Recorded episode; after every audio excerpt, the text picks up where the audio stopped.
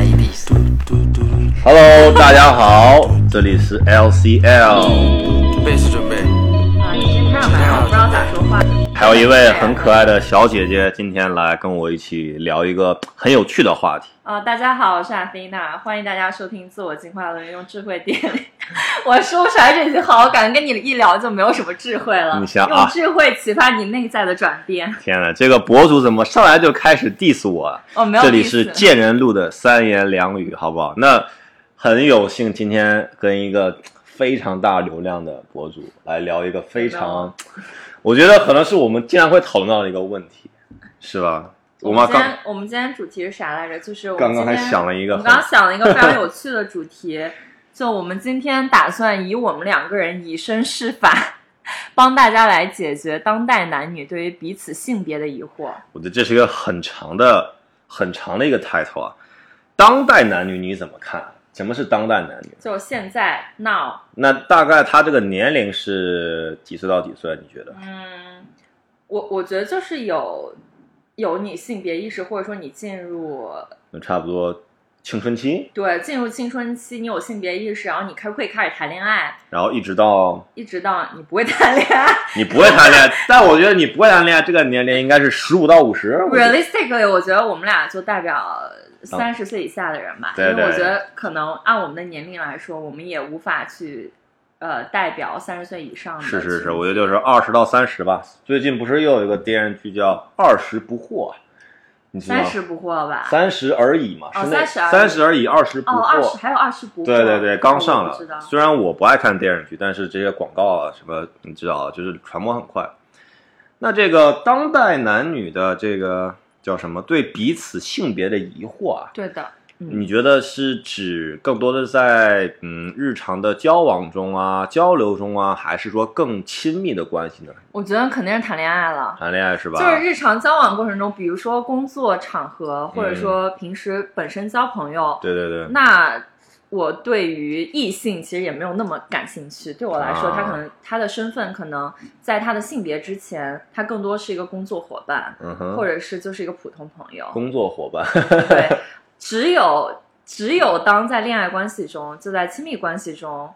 我觉得当代人就是男人对女人或者女人对男人才会有更多的差异或者疑惑。所以我觉得我们今天的节目就是通过对彼此发问。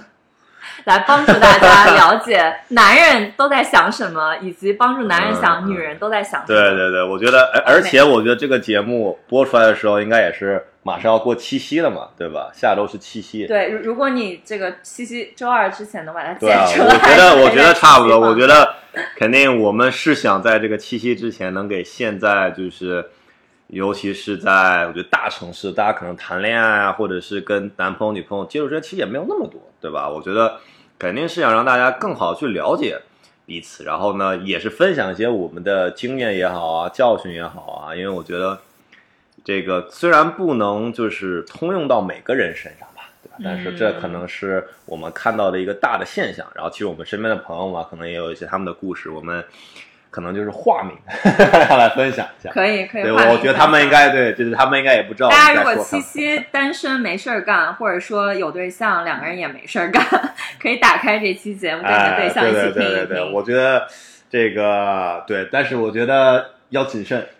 你不觉得吗？然后我要 clarify 一下，就我跟这个我的嘉宾陆晨林，我们俩是纯粹的友谊，是是是，对所以没有没有在任何这个亲密关系中，对对对所以我们今天就只是代表各自的性别向彼此发问，然后帮助大家更好的了解我们嗯、另外一种性别的这种生物群体他们在想什么。好，那我们就开始进入正题吧。我觉得，嗯那我觉得其实刚刚在还没有录节目之前，我跟蒂娜有聊到一个非常怎么说有点敏感的一个话题，我觉得也蛮适合开场来聊，就是说看伴侣的手机。嗯因为为什么？因为我因为现在的当代男女，当代二十到三十的男女，其实手机真的是一个必不可少的东西。不管你是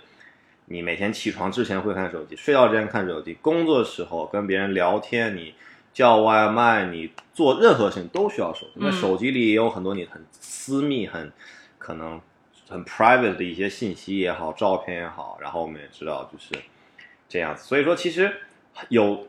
一些情侣他们是 OK，你的另一半看你的手机，嗯把你的密码给他，把你的甚至 Face ID 给他，但是有一些情侣他可能哎不太 OK，因为他认为说情侣嘛要互相相信彼此，然后嗯。其实手机里有一些是你觉得会比较隐秘的这种东西，对吧？不太愿意给你的另一半那我我还蛮好奇的，在你在谈恋爱之前谈恋爱的时候，你是允许你的另一半看你手机吗？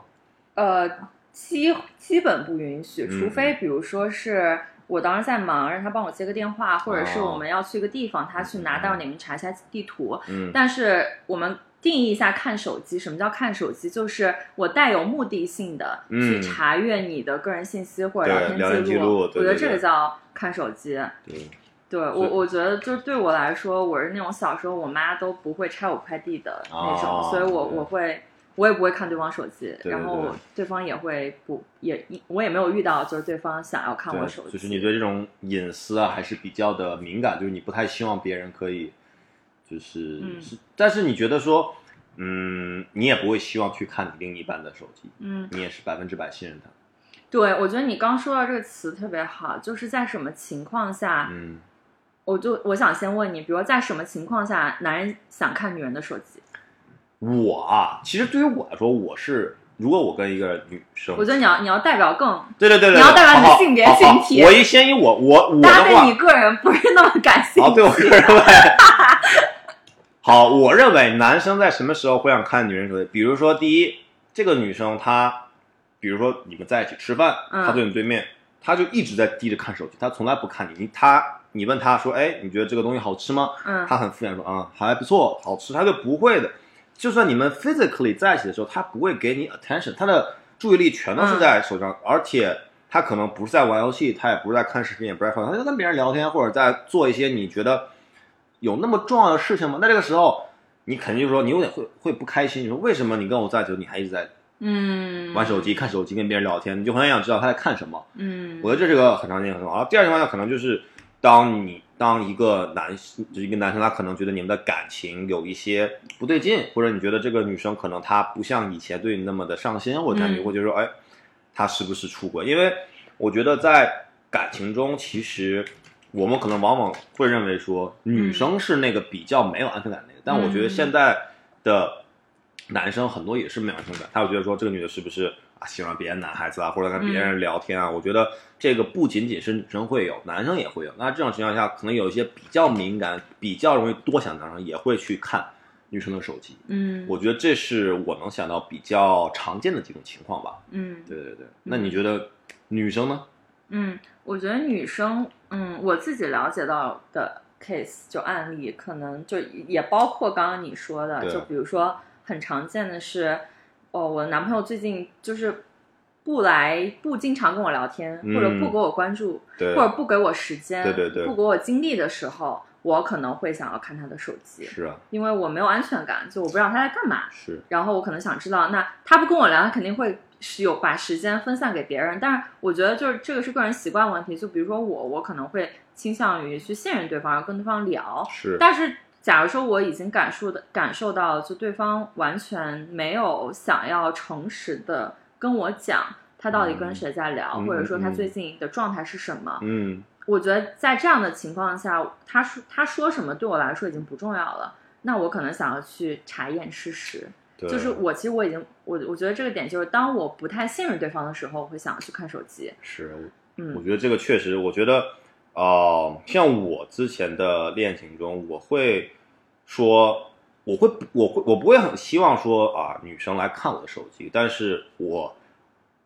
把手机的密码愿意告诉他们，嗯，就是我说 OK，你如果真的不信任我，你可以来看我手，但是我觉得。他看我手机这个行为，在我这边是会减分的，因为我觉得这就是种不信任的一种表对因为我是不太会去看女生手机，就是我不会就是主动说啊，我觉得你出轨啦，我觉得你跟别人男，我会把手突然抢过来，这种事情我觉得非常的啊，有点粗鲁吧，因为嗯。可能我也是一直在美国，然后其实在美国大家对于这种隐私啊，对于什么还是比较注意的吧，嗯。就是像你之前讲的，你说你不允许你妈会啊拆你的快递，其实小时候，比如我在家的时候，我妈有时候会翻我的抽屉什么，我会觉得非常的被冒犯的。我就跟他说，嗯因为那是你自己的空对的，我说是说你为什么要翻我东西？嗯就是我觉得这是非常，我认为是冒犯到我，嗯然后我会有点不就是不爽。嗯那我觉得在亲密关系中，在这种交往过程中，我会认为说，你如果真的不信任我，你可以看；但是如果说你看了之后你什么都没有，我觉得非常的被冒犯的。我觉得说这是一种不信任的表现，嗯对吧？然后就是我也不会去看我呃女，假如我有女朋友的时候，我也不会去看他们手机，因为我觉得说你如果真的是觉得他对你没有注意力啦，嗯。对你没有你没有安全感，或者他觉得他你对他对你不上心，你可以跟他说，哎，你就可以解决这个对问题，对对对而而不是通过看手机去解决对对这个问题。对对是这样，对，我觉得这个是一个比较大的一个品类，就是嗯。大多数人，比如说他们彼此尊重彼此的空间，是是是，那可能对于你就我跟一个人谈恋爱，我们彼此嗯的空间里面，我自己的个人空间可能包括我的物理空间，就我的房间，嗯也包括我的手机，这都是属于我的。是是是那在这个我们可能有一个基本的达成一致，是说我们尊重彼此，有彼此独立的空间，或者因为朋友圈那我就不会比如说。去越过你，然后去、直接去侵入到你自己的这个界限里面。但还有一种就是我听说过的，或者我我了解到我身边有的，就是，嗯、可能有一些人，尤其是我听到比较多是女生，嗯也其实也有男生啊，这个不分性别，就是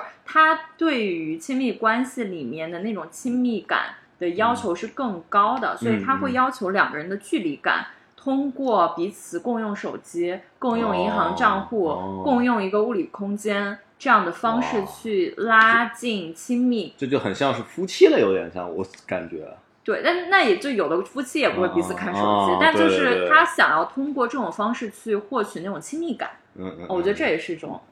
你怎么看？我我会觉得，我觉得这还有点太多了。我觉得就是，那就你不适合跟这种人谈恋爱，我觉得对啊，我觉得这种就是太太怎么说呢？我能一方面我能理解，但是另一方面我觉得说，这个如果你认为他只是为了拉近你们的亲密感，我觉得嗯这是一个完全在我这儿没有太多意义的一个事情。你们两个嗯同用一张银行卡，同用一个 whatever，那我觉得就是，嗯，怪怪的。嗯，对对对，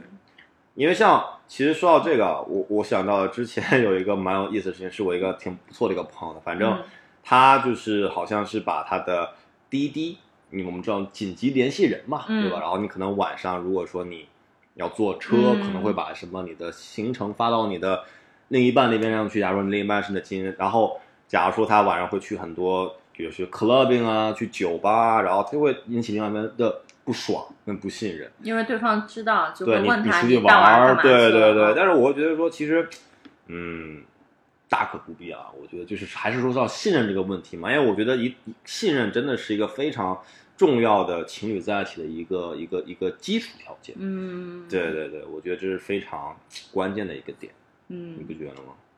哦，我同意啊，我觉得这这一点我们俩是一致的，但就有人是有是是是，需要这样的一种方式，呃，通过这种方式去增加亲密感。对，而且嗯，对，呃，呃然后通过这个看手机，我突然想问第二个问题，就我们刚才有有聊到的，就是对于男性来说，嗯，就是你怎么看待撒谎这个问题？撒谎，撒谎，撒谎和欺瞒，你觉得这两个定义有有差别？我觉得是有。我觉得撒谎的是你把一个没有发生的事，或者是一个错的事情嗯说出来，而且你是把它认为是对的事情说出来的。嗯而欺瞒可能你是选择去隐藏一部分的嗯事实。那我觉得撒谎要比欺瞒更加的严重。嗯，那你觉得嗯欺瞒，就假如说在一个关系里，你的另一半瞒着你一些重要的事情，就其实这个举一个很具体的一个一个情境，嗯。假如说你你你对象出轨了，然后你嗯。之前跟他，嗯、比如说，哎，不能这样说，就假如说你对象出轨了，嗯。两种情况，一个是你知道了，你去质问他你有没有出轨，嗯，然后他说没有，然后这是算欺骗，对吧？嗯那还有一种是你不知道，但他一直瞒着你，没有告诉你，嗯这叫隐瞒。嗯，你会觉得第一种比第二种更更恶劣，我觉得第一种比较，因为我觉得第一种是你已经在去求证的情况下，你得不到他一个很真实的答案。嗯那我觉得这种就是这种信任就会非常就是已经是瓦解掉了。嗯但我觉得第二种的话，你在不知道情况下他瞒着你，我觉得可能这个就是一方面就是表明你很信任他，嗯然后那也有可能就是他的演技很好，或者怎样，你就被蒙在鼓里。那我觉得就就是感觉，嗯，怎么说呢？虽然我会我 feel sorry，但是你还是说没有任何的证据嘛？我觉得这个确实也是。但就纯粹从从这两个行为来说，我觉得对于女生来说，这两种就是我你骗我嗯和你瞒着我，嗯，我觉得这两个性质其实本质一样的，就都是你出轨，对吧？对只不过一个我发现，那那证明我比较聪明。嗯，对对对。但是你 anyway 你还是做了伤害我们关系的事情是是，但是从男性的角度来说，这两个是不是有差别？呃，我会认为说，男生可能有些男生会认为说，当你没有发现的时候，我就可能会怎么说呢？啊，也不叫逃之夭，就感觉说啊，你没有发现，那我就没有出轨；你发现了，我就出轨了。哎，这个思维很是吧有趣，这个我觉得所以男生会有这种思维是吧？我觉得发现就当对对吧？我觉得就 比如说，我想要一个可能没有那么极端的例子，比如说我跟一个女生单独去吃饭了，嗯那可能有些女孩子会非常介意说，我的男朋友跟别的女生单独的去，比如说吃个饭啊，或者是去呃喝咖啡，他们会觉得说这是一个不好的行为。那可能我为了这种避免这种啊、比如争吵也好，比如说呃他问我去干嘛，我说啊我可能跟不告诉他实情。对对。对对，我说我可能跟一个朋友去聊天或怎么样，但出轨，我们定义一下出轨，出轨就是你喜欢上别人，或者你你跟别人睡了，跟别人对吧睡了，对对对。但是就是你刚刚提到那个，我觉得特别有趣，就是男生。呃，会 潜意识会自我欺瞒，就会觉得对对对方没有发现，等约等于我没有做过这件事情。是啊，我觉得这很，而且很多人，我认为说，他认为说啊，这个事情他我做了，他没有发现，可能我之后就不做了，这个事就过去了，嗯对吧？可能就就是嗯一次，对吧？那可能我就注意呗。有侥幸心理，对对，侥幸心理，侥幸心理，侥幸心理。对，我觉得就好比说以前可能在这个交通还没有那么发，可能灯还没有那么多捕捉的时候，你可能闯红灯，人家闯了没有被抓到，你也不会自己，你也不会自己就你不会那么那么对对对对，或者你说你平时考试中你作弊，对吧？就是可能你说啊一次，哦对，但是我觉得这种情况很有可能会导致一方成为一个惯犯，就是啊，我这次做了，他没有发啊现，对啊我就会下次再做，他说又没有发现，那我就会一直做，做到最后总会被。我觉得这个很薛定谔，就是有一种，如果我一直不看我男朋友的手机，我可一直能没有出轨，就我们的关系可能一直在一个好的状态，对对直到有一天我看他手机，就约等于分手。嗯，我觉得会有这种可能，而且我觉得其实这种越是怎么说没有安全感的人，他越容易去触碰这个像你说的，去薛定谔这个定理嘛。哎，你说没有安全感的女生越会去看手机，还是说没有安全感的男生会就是重复性出轨？没有没有，我觉得是越没有安全感的女生，她越容易去看别人手机，哦然后这种就会非常容易导致这个崩。嗯，反倒是因为越有安全感的女生，她会觉得说，假越容易被说骗是吧？不是不是不是，我我是这么觉得 越。有安全感，三年不看手机，三年一直谈恋爱。哎，但是其实我我有时候也会想到说，那人这一辈子啊，我们可能扯远了，但是我怎么像听了都感觉你在为男人狡辩？我没有在为男人狡辩啊，我只是觉得说，可能有一些男生，他们确实，呃，我有听过一些这种类似的讨论吧。嗯那我其我今天也不是说来出卖我的男性同胞们，对我我只是觉得说 有太多，掉粉掉的更多了。我会觉得说，其实，嗯，男人跟女人本身在处理感情上，他的这个态度可能就不太一样。因为我们知道，其实从生物学角度来讲的话，男人在古代的时候他是去打猎的，嗯他就要去 hunt，要 more 更多、更多、更多。那他可能会衍生到说，我需要更多的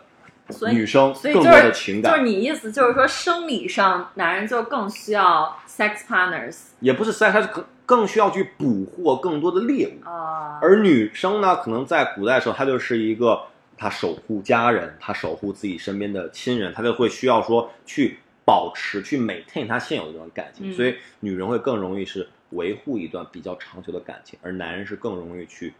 捕获新的猎物。对，我觉得这确实，嗯，当然了，这不是为我们男性同男性 男性 男性的一个借口，我只是说这可能是一个生理的一个现象。对，我也见过很赚钱的男人了，这个我我同意。嗯然后我觉得就就是以前我可能自己不会觉得这是一个生理性的一个普遍的嗯现象，就我觉得那就是你就是你渣喽。然后后来发现天下乌鸦一般黑，是个男的都会有渣的倾向。然后后来才意识到，就是说，呃，我觉得那个点落在，嗯、男生有没有意愿让自己的意识去进化，就是你有没有意愿去为了我们所，这这话可能听起来有点鸡汤，你为了一段关系或者为了你爱的人去努力。对呃如果你不想努力的话，那真的分分钟出轨。有一句话我嗯听完之后，我觉得是一直在我的感情中很受用，就是说，多情是人的天性，但专一是一个选择。选择对，我觉得，嗯，虽然我现在说男人可能他非常的容易就是多情啊，但是我觉得，我不知道，女人可能有时候也很容易就是喜欢，比如说小鲜肉啊，喜欢一些长得帅的男的，这但我我还蛮想问一个，嗯就是你觉得男生是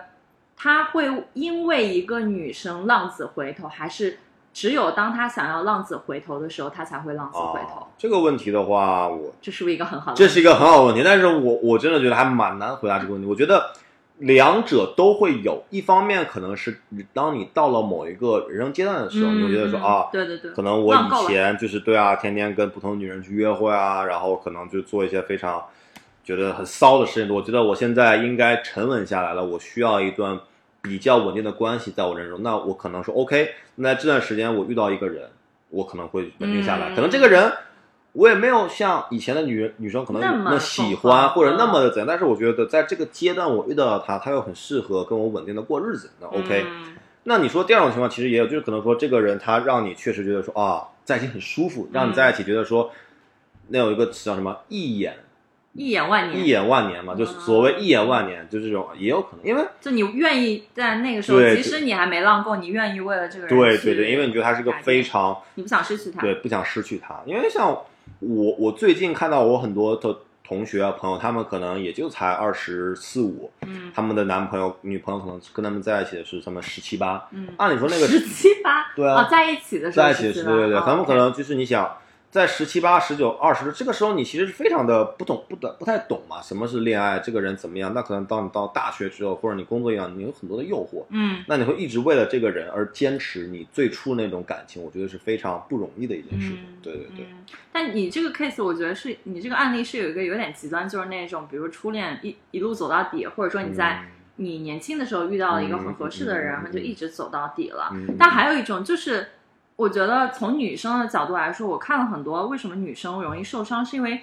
我觉得从女生自己生理本身是有嗯一个倾向性，是我通过让一个浪子为了我改变而证明我是有价值的。啊，就是就是你懂懂我意我思，就是有一个男的很浪，但因为我他愿意收心，或者他为、嗯愿意跟我进入一个特是我的一个别成就。是就 是我不是成就，是对我价值的一个体现。证明。证明。啊，我懂了，我懂啊、了，就是还不是成就，因为嗯成就有一种。你已经有一个比较好的一个基础了，嗯嗯嗯。然后给你贴个小红花儿，证明是我要去不断的通过这件事情去证明，哦，我是有价值的，但是我值得这样一个嗯感嗯。但是我就想到说，那如果这个女的认为说这个浪子为她回头，那她到底喜不喜欢这个浪子呢？喜欢，就是说，那她如果知道她喜欢的是一个浪子的话，那她会觉得说这是一个好的开始吗？当你知道，问题。当你知道对方直击灵魂，我靠，姐妹们，对吧好好听听。当你知道这个人是一个有可能以前感情比较乱，或者可能有甚至上可能以前有过出轨或者 whatever，你嗯还喜欢上他了，你还对他动心了，那至少你在你这关就没有把持住，那然后你会希望说你通过你的一己之力，通过你的魅力，让这个男人为了你浪子回头，为了你可以稳定下来。其实这也是一个非常大的一个赌博。他回头了，OK，你成功了，你把他嗯给收服了。他没有回头，你又自己受伤，嗯，对吧？对就是说，有些有一句话嘛，叫什么？男人不坏，女人不爱。这句话以前我也不懂，那现在听见你学会了你就听懂了听到你听到你这个 comment，我觉得哎，原来是这么个意思、啊。但真的就是在我身边，我觉得这是一个还蛮蛮 common 的，蛮普遍的一个现象对象。对对。这就是为什么就是会有这么多女生不断的被卷入这种 toxic relation，就不怎么样的感情，然后和不怎么样男的一直纠缠纠缠纠缠，就是他不断的会被对方的言语和行，就也不是行动吧，就言语和那些。不断的就是去去打花言动巧语啊花言巧语或者套路打动，套路打动，然后还心存妄想，就是说嗯他会因为我改变他的本性。而且其实就是但从男人的角度，你会觉得这个我先我先我先我先接一下，我其实你这个让我想到了一首歌，是陈奕迅的，叫《斯德哥尔摩情人》。哦，OK，也是斯德哥尔摩综合症所以说对吧？越被虐的时候，越越越越想要，对吧？嗯越是黑暗，越是得不到，越想去要，啊！但是我觉得男人其实有时候也会啊，因为现在社会上不是有个词我们叫叫舔狗嘛，对吧？其实还有绿茶嘛，对吧？就是这种词，就是男人越想去追那些就是所谓的可能绿茶或者所谓那些就是看起来很。对吧？就是很很好看，或者很多套路，或者很多很钓鱼的这些，我觉得，我觉得是这样子，就是可能在现代社会的男生女生，他们确实说，他们有一些人，他们确实可能段位比较高，我们说他们有一套自己的系统，嗯甚至说 PUA 这种，我们之前嗯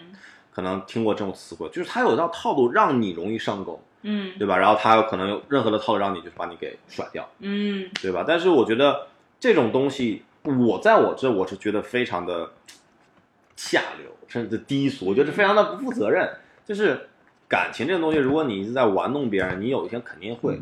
但遭报应了。就是有的男的，他可能之前嘛，他就见了你说啊，你好，你好特别，我就是为了你改变。你觉得这种话能信吗？我觉得不太不能信不太能信，不太我。也觉得不能信。我觉得很多时候就是你真的对一个人好，你真的爱一个人是行动大于语言的。我其实一直是这么相信的。嗯我觉得一个人说他说的多爱你啊，还是怎么啊，样，这个很多哎，我觉得因为我呃匿名啊，匿名故事，就有一个朋友最近刚结束一段比较嗯嗯不怎么样的一个感情，然后这个男人就是也是言语上一直告诉他你有多特别，然后我愿意为你改变，但其实，在行动上他没有做什么。虽然他自己号称自己做了很多，但这个女生自己其实也知道她没做什么，但就很容易被这个男人的一而再再而三这个言语打动。然后我就跟他说：“我说就真的只有你只看，你只要看行动，而且你要看他言行他们在一起很久了吗？八个月吧。哦，八个月还好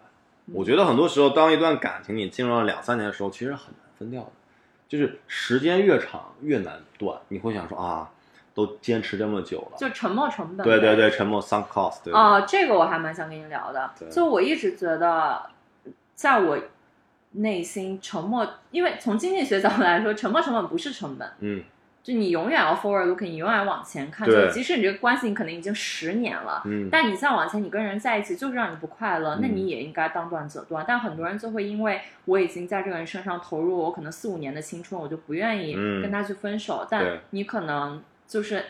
陷入了这个沉没成本的一个困境里面了。对，其实有些时候，当我比如说看到、听到，比如谈了四五年、六七年的时候分手，我都会很震惊，你知道吗？为什么震惊？就是我会认为说，哇，一段这么看似稳定的感情，有这么多的，就是问题所在吧。然后可能两个人一拖再拖，或者其中一方就非常的愿意去相信另外一方可以嗯想说浪子回头，或者让你去改。那可能通常当一方把自己麻醉了之后，他可能就是越难越难被就是跳出来看。嗯，是的，就就当身边很多人说啊，这个不行，这个人不行，但是你愿意去麻醉自己，因为我觉得很多时候在感情中也是当局者是迷不能说迷，就是说你会比较容易让你的对让你的目光嗯。非常的变窄，而你的朋友或者是其他人会看到可能更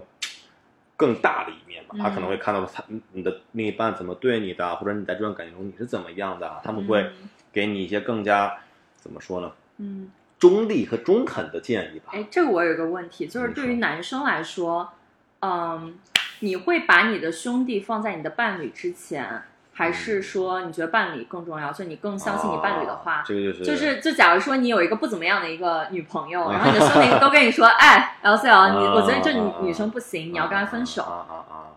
我就是觉得，我觉得啊你从男生的角度来说，谁会更重要？嗯嗯我觉得其实到最后的话，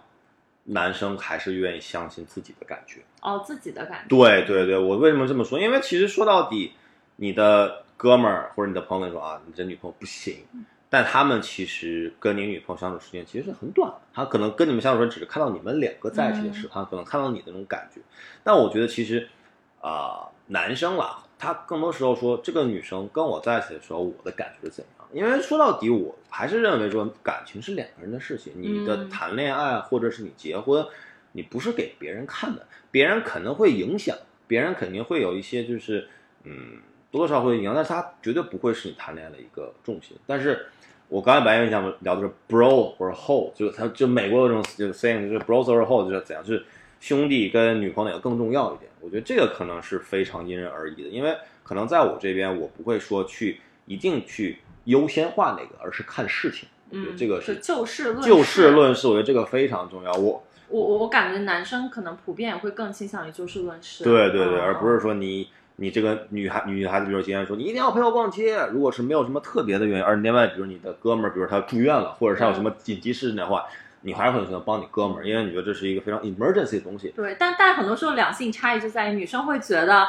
如果我是你心中最重要，我就对一直要是那个最重要的，所以那就是你哥们儿去住院，但我现在很需要你陪我，那你对你去选，就有时候会有这种差异。确实确实呃女生有时候感性吧，确实比较感性。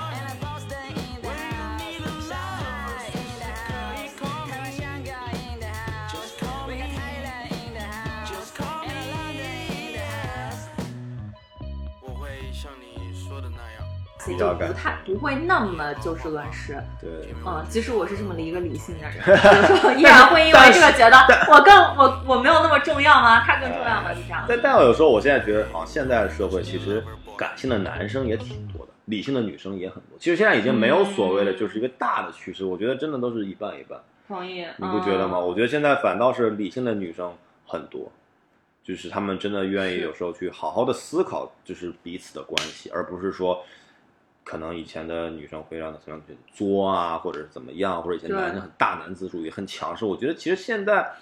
至少我感觉我身边没有这种让我觉得非常一边倒的这种感情。你可能身边这个女生学历都比较高，我觉得当女生受到比较好的教育嗯之后，嗯，就从女权的观点来说，当一个嗯女人接受比较好的教育对对对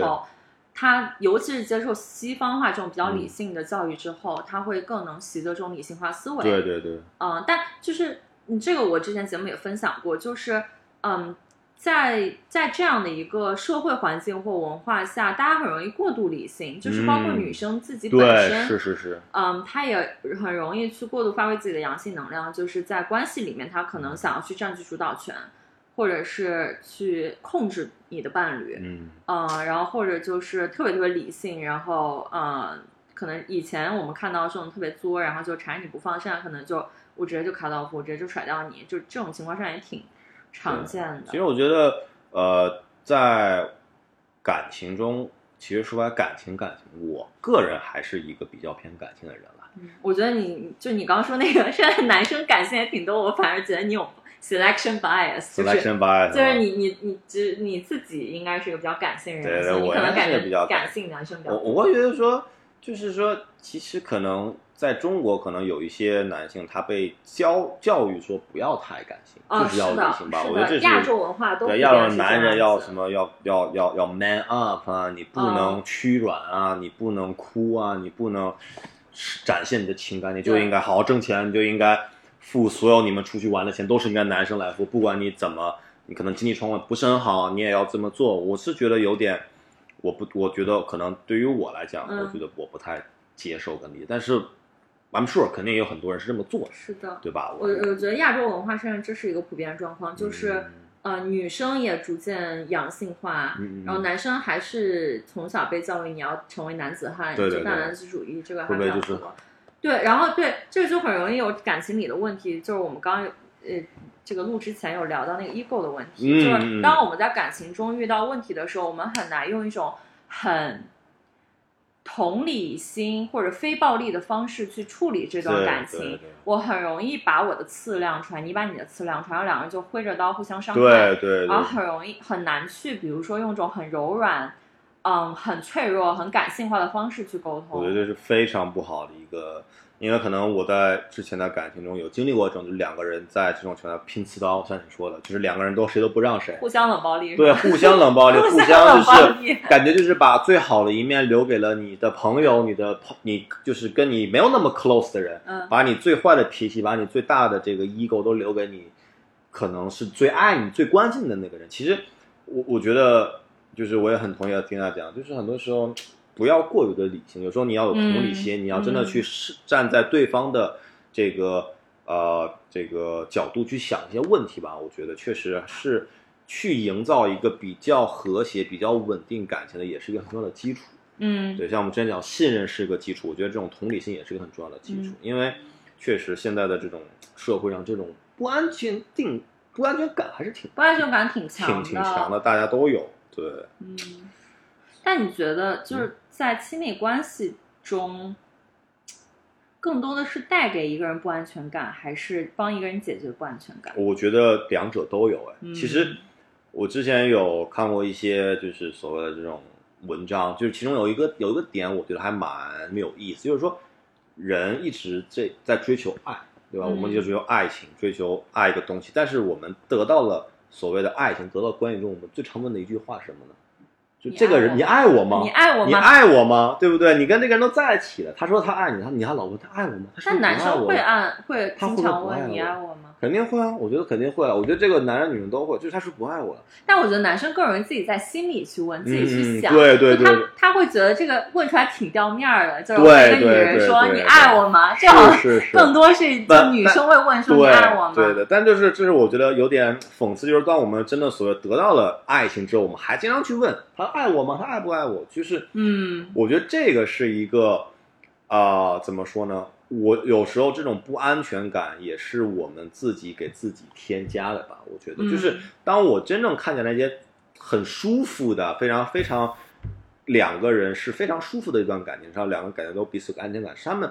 不会真的去问你爱不爱我，而是在他们在这种生活中，他们在他们的情感中，就是从那种每一个瞬间，能感觉他们俩在一起是相信彼此，是有安全感的。嗯，而不是人家天天在那边所谓的，我觉得是吵架也好啊，那些都我我感觉这个安全感的问题，呃，可能会触及到更更核心本质的，嗯。就是来自于这个人本身，他从小的所有的感情关系的经历，包括他跟父母关系中是，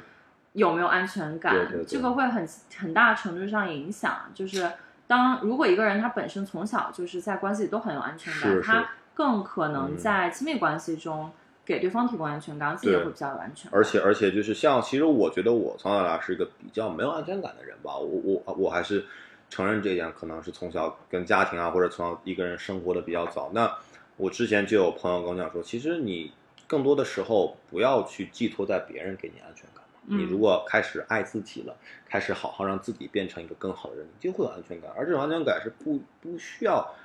太过于依赖对方、依赖别人给你的。我觉得这是很重要的一步吧。我觉得可能现在有一些人，他们觉得说他们的安全感是需要别人的认可跟别人的、嗯你的伴侣的这种喜爱，嗯而不是说你从内心去肯定自己。嗯，对吧？？我觉得这个也是，我觉得有些时候有一些男生他们可能比较的呃不自信啦，或者像所谓成为的我们说的舔狗，我觉得你不要说把自己的段位放的这么低，嗯我觉得你更多时候你要去认清楚自己，你要去认可自己，你要去鼓励自己。嗯这样的话，假如你真的跟一个你认为比你优秀的女孩在一起的话，你也会觉得非常的没有那么大的压力吧？你觉得舔狗是普遍现象啊，还是说一个男生怎么说呢？通过不断的这个猎取嗯很多不同的女生来获得安全感？我觉得是这样的，我觉得其实这个聊聊我之前我跟我的男性朋友会经常讨论一个话题，哎，就是来分享一下。就是说男人要不要追女人嗯这个话题，我觉得是一个从我很小的时候到现在，我觉得整个社会对于这个问题有很大的一个改变。就是嗯我们在小时候的时候，或者是我初中、高中，就是男生一定要追女生，就是嗯男生一定要向女生示好，给女生买礼物，给女生写情小小纸条、写情书、买花。然后一定要去告白个两三次，女生才要答应你说啊，我跟你在一起。那现在呢？现在我觉得就是男生已经都不屑于去追这个女的，他就觉得说啊，你喜欢我就在一起，不喜欢我就不在，这是这是一种。另外一种就像我说的挺，他就一定去追那些可能在外人看来你们俩就不是一个世的人，啊你们可能不是一个 level 的人，你还要去就是去所谓的去舔你他。你觉得知道吗造成这种转变的原因是啥？就是我记得之前网上也有一个特别热门的讨论，嗯就为什么现在男生都不追女生了？为啥对呀？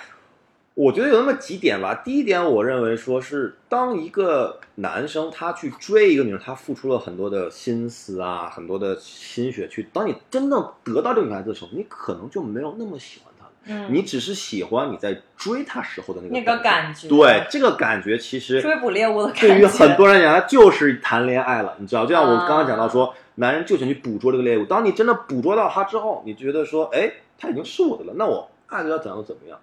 我觉得这个情情况可能以前有，现在也会有，就是说嗯我把我可能用我的套路或者用我的真心，对吧？我把你得到手了，那之后你就是我的了。我想对你怎样就对你怎样。而像我们讲到女生，就是说，当我可能一开始没有那么大容易答应你，当我答应你，我就要好好对待我们这段感情。嗯这也是非常大的一个一个区别，我认为男孩子跟女孩子。哎，你觉得当一个男生在追一个女生的时候，嗯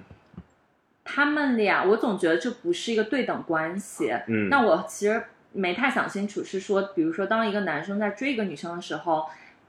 他是比如说是更低一等的，比如说像猎物这样的一个存在，嗯还是说更高一一等，像你刚刚说那个舔狗去追女神？我觉得呃，这个要因人而异了。我觉得其实一方面有一些，假如说这个女生她认为是在她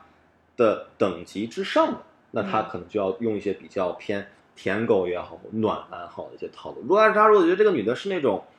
不是说很难追，只不过是那个女生比较容易慢热，那他会用一些比较激进的套路。就像我之前跟别人聊，我说，哎，这个追男人追女人像，就是你申请工作，你嗯，肯定都是在最开始的时候把你最好的一面就是有那个目标，我怎么样，我就很对目标导向，我就是为了得到他。其实，其实我觉得这也是给女生提的，就是男生在一开始对你好，我觉得这是很 make sense。就像说你去申请一份工作，你肯定在面试的时候把你最好的一面给啊 HR 看，但当你真的得到这份工作之后，你可能会，你可能会可能摸鱼，可能不会好好工作，可能或者说还会啊早退，对吧？就像你谈恋爱，你真的跟他在一起之后，你可能会啊对他可能不上心，或者对他怎么怎么样。我觉得这个是一个可能。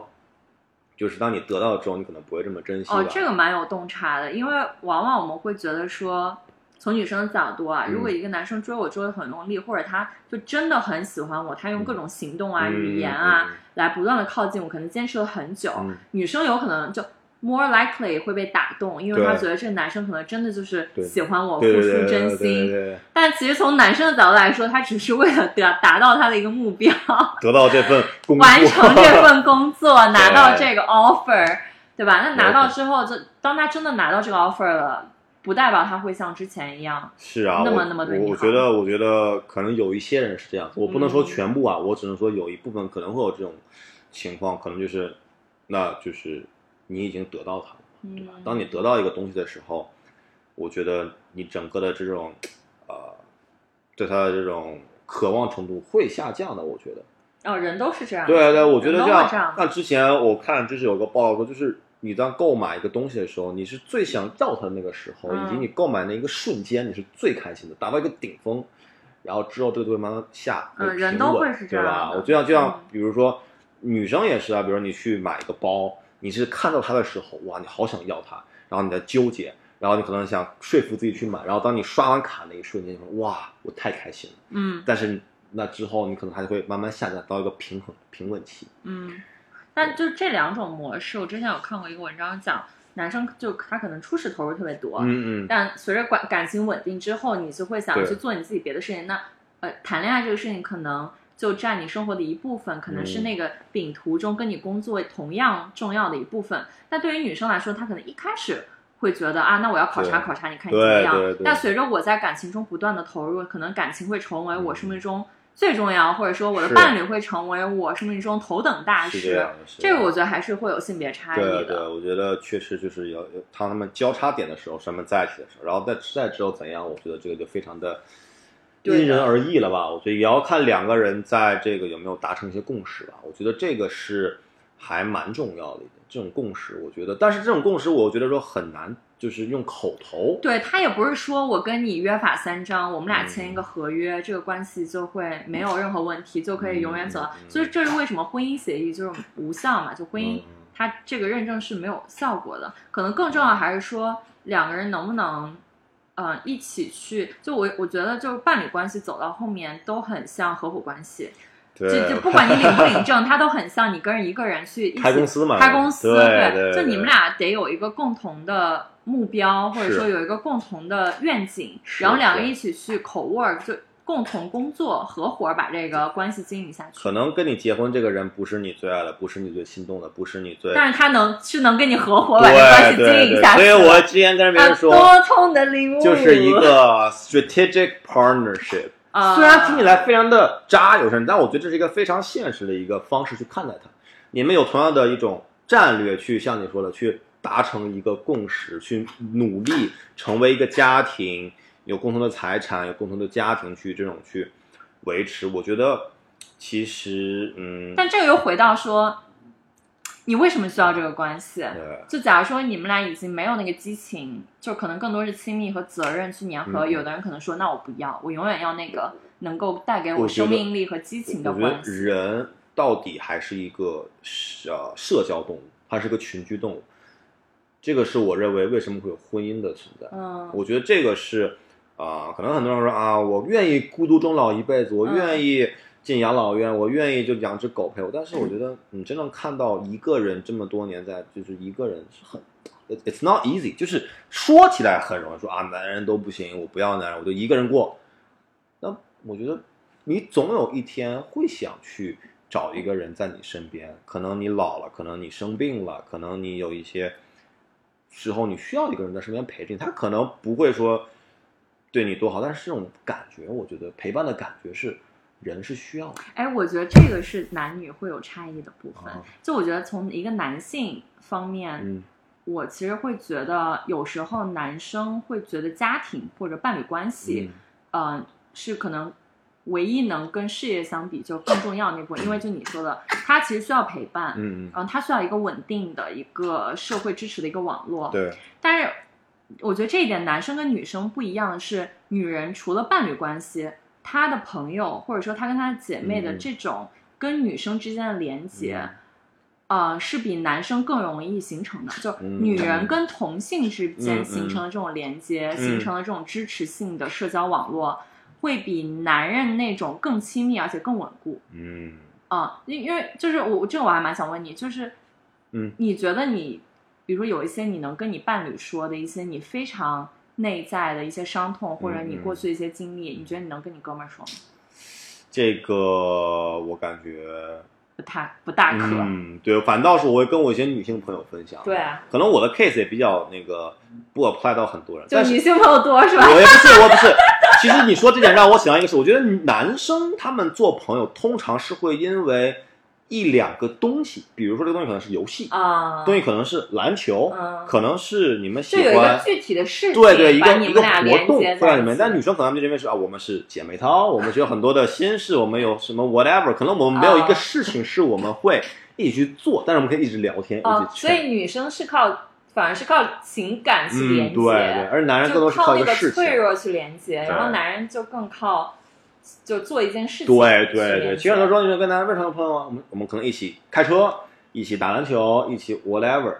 对，但是这个时候我想问，我想问的一个点就是，我有一个呃女生朋友，她跟讲，她跟我讲过一句话，她说我的男朋友一定是我最好的异性朋友。这句话你同意吗？或者你的女朋友是你最好的异性朋友，你同意这句话吗？你说对于女生来说，我的男朋友一定要是我最好的异性朋友。嗯，或者最好的朋友，你呃？我觉得最好的朋友不同意，嗯就是呃，因为我自己现在有很多很关系非常非常亲密的同性朋友，嗯嗯嗯然后我以往会觉得说，哪怕我现在有一个男朋友，嗯我的这些同性朋友，就我的姐妹，嗯一定会比我男朋友更重要。嗯曾经我犯过这种错误，就是把男人放在我亲密关系的首个，然后直到发现他们靠不住。然后现在我会觉得就，就是为什么我觉得连连接女性的力量是这么的重要，嗯就是因为，呃，怎么说呢？我觉得在关系中，女生还是比较容易受伤害的。就是嗯我虽然以前我不愿意承认这一点，嗯但可能当我随着我年龄增长、岁数增长，我还是会嗯发现，可能在感情关系女生更容易受伤。所以，女人跟女人之间的友谊真的太他妈重要了，就太重要了。对，就我觉得一个嗯女生，但凡能够有那么一两个自己特别知心的闺蜜，能跟自己说知心话的，她会减少很多在感情中的不安全感。嗯嗯，以及他会有更多的底气或者说自信心去选择那个真正适合他的男人，而不是一棵树上吊死。然后回到我自己本身，我会觉得，那这个非常取决于有没有这样一个男人，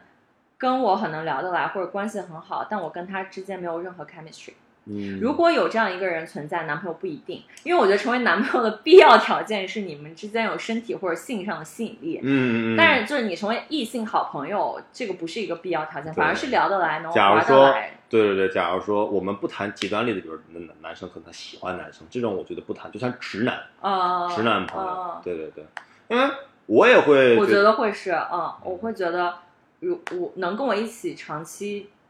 呃，走下去的伴侣，一定会是我异性中最好的朋友。嗯、对，其实我也当时在想这个话，因为其实可能在我这儿，嗯，我算是一个异性朋友较多的人嘛，但是我其实一直很希望我的女朋友是我关系最好的异性朋友，嗯，但是很多时候，嗯，我觉得还蛮难的，因为嗯为什么呢？因为我觉得其实很多时候你的所谓的那些异性朋友，他看你其实是他是你的朋友，嗯他看你的时候，他不会有带有太多的个人情感在里嗯面，他可能更多说啊，我们是好朋友，我们可能认识很久了啊，性格很合适啊，你的一些丑事什么我都知道，我但我愿意接纳你成为我的朋友。但假如说你的这些丑事或者一些你不愿提起的伤疤，让你的这个啊、女朋友知道或者你的伴侣知道，他可能会是心里的一个疙瘩。嗯，你懂吗？就是我觉得这种疙瘩，其实很多时候我又害怕让我的伴侣去承担。对对对，嗯假如说，我举个例子啊，比如假如说有一个男生，他之前可能出轨过，嗯，他之前可能做过一些对不起之前女朋友的事情，他可能跟他的一个异性朋友说，他异性朋友可能说理解，或者你可能就是你要学习到。但你现在交一个女朋友，对，你会人家说你出轨，他他就说哇，你这个人有出轨的历史，那哦我跟你在一起，我要很小心，你会不会也出轨我？我觉得这个是我会想到一个比较、比较、比较 tricky 的一个地方吧。嗯对对对。所以你觉得，就男生对女生来说，大概率能做到百分之多少的坦诚？是呃，是我觉得要看你们在什么阶段。我觉得当你一段关系比较稳定的时候，我会认为，只要我认为是啊、我能跟我大多数朋友去讲的，嗯我也 OK，他知道。但是就像你说，很多时候如果这个人能问你了，我觉得他可能问你一些比较敏感的话题的时候就，有没有出轨过？对这种话题的时候，你会你会非常的，那大家可能对啊，女生多发出这种世纪之对，问。其实这种问题，我觉得女生或者男生你在问的时候，也要考虑到后果。你有些答案，你想不想知道你想不想嗯知道？假如说这个人的过去，你觉得真的那么重要吗？你觉得一个人的过去真的可以代表他的未来吗？有些人认为是的，有些人问你过去怎样，你现在就怎样。人，你觉得是不是？对吧？就是你的嗯过去真的能代表你的未来吗？你在过去怎样，你可以真的可以代表你未来怎样？我觉得这可能真的还人不太一样。我我心中始终有一个驱动力，就是当我进入一段亲密关系的时候，嗯我觉得坦诚对我非常重要。如果你能跟就是听众里面的姐妹再总结一句话，你觉得是什么呢？哇塞，好难的总结。对，呃，或者就是你给这些可能比较渴望想去谈恋爱或者想去谈恋爱的姐妹，但她们可能就是对于现在的社会上很多男人，他们不放心。即使这个男人他可能是个不错男人，他觉得说哇，他会不会是渣男？他会不会是哦 PUA？、你会给这种什么、问题。什么忠告呢？我我觉得最重要的是三个点。嗯嗯嗯，一个是一定要把自己放在所有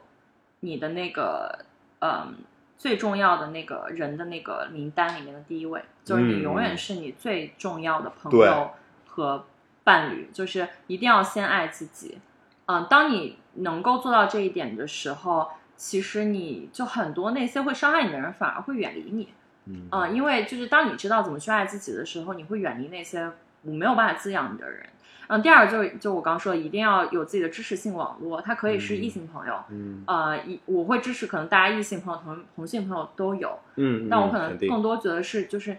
当代社会啊，女性给女性之间的那种支持和连接，嗯、在我感受到是非常非常珍贵的。啊、因为他们是真的能跟你说完全真实的话，然后无条件支持你的。嗯异性朋友始终会有那个两性关系之间对那种 chemistry 问题，就可能他对你有你有意思，或者你对他有意思，然后就嗯会带有这种个人利益的色彩在。但如果是你的好姐妹的话，除非你们俩喜欢上同一个人，大概率他不会，所以不会对你有什么那个。所以你是相信男女纯友谊的吧？还是不相信？好问题。这个问题其实是是衍生的一个小问题，因为我觉得这个问题也经常被人拿来去讨论。我们先哎呀，我觉得说白了只有一种情况可能有纯友谊，就是就是我对你没感觉，或者你对我没感觉呗。就只要双方有一个觉得对方 睡不下去，就只能发展成纯友谊了。我我觉得这是嗯好，你的第三点是吧？哦，第三点是，嗯，在就你你要知道你自己要什么，就你要知道你当下需要一个什么样的关系。嗯这样的话，你就不会把自己的时间和精力投入到那些你不需要的人和事上。因为我我发现很多女生问题是她不知道自己要一个什么样的关系，是是然后就像一个很饥饿的小孩，我今天晚上我我很饿，但我不知道吃啥，所以你放啥在我面前我都愿意吃。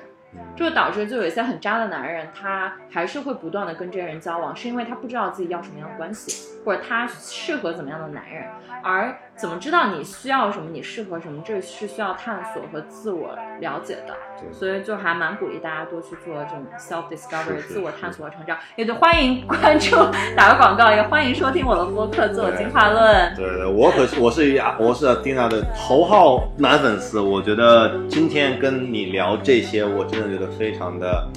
就是开心吧。我觉得就是我很少能跟一个女生这么坦诚的去聊这种关系，我觉得用行动证明，今天晚上请吃饭。我觉得非常的不容易啊，我觉得。好，那么今天就到这边吧，感谢大家收听这一期的节目，谢谢下期再见，拜拜拜拜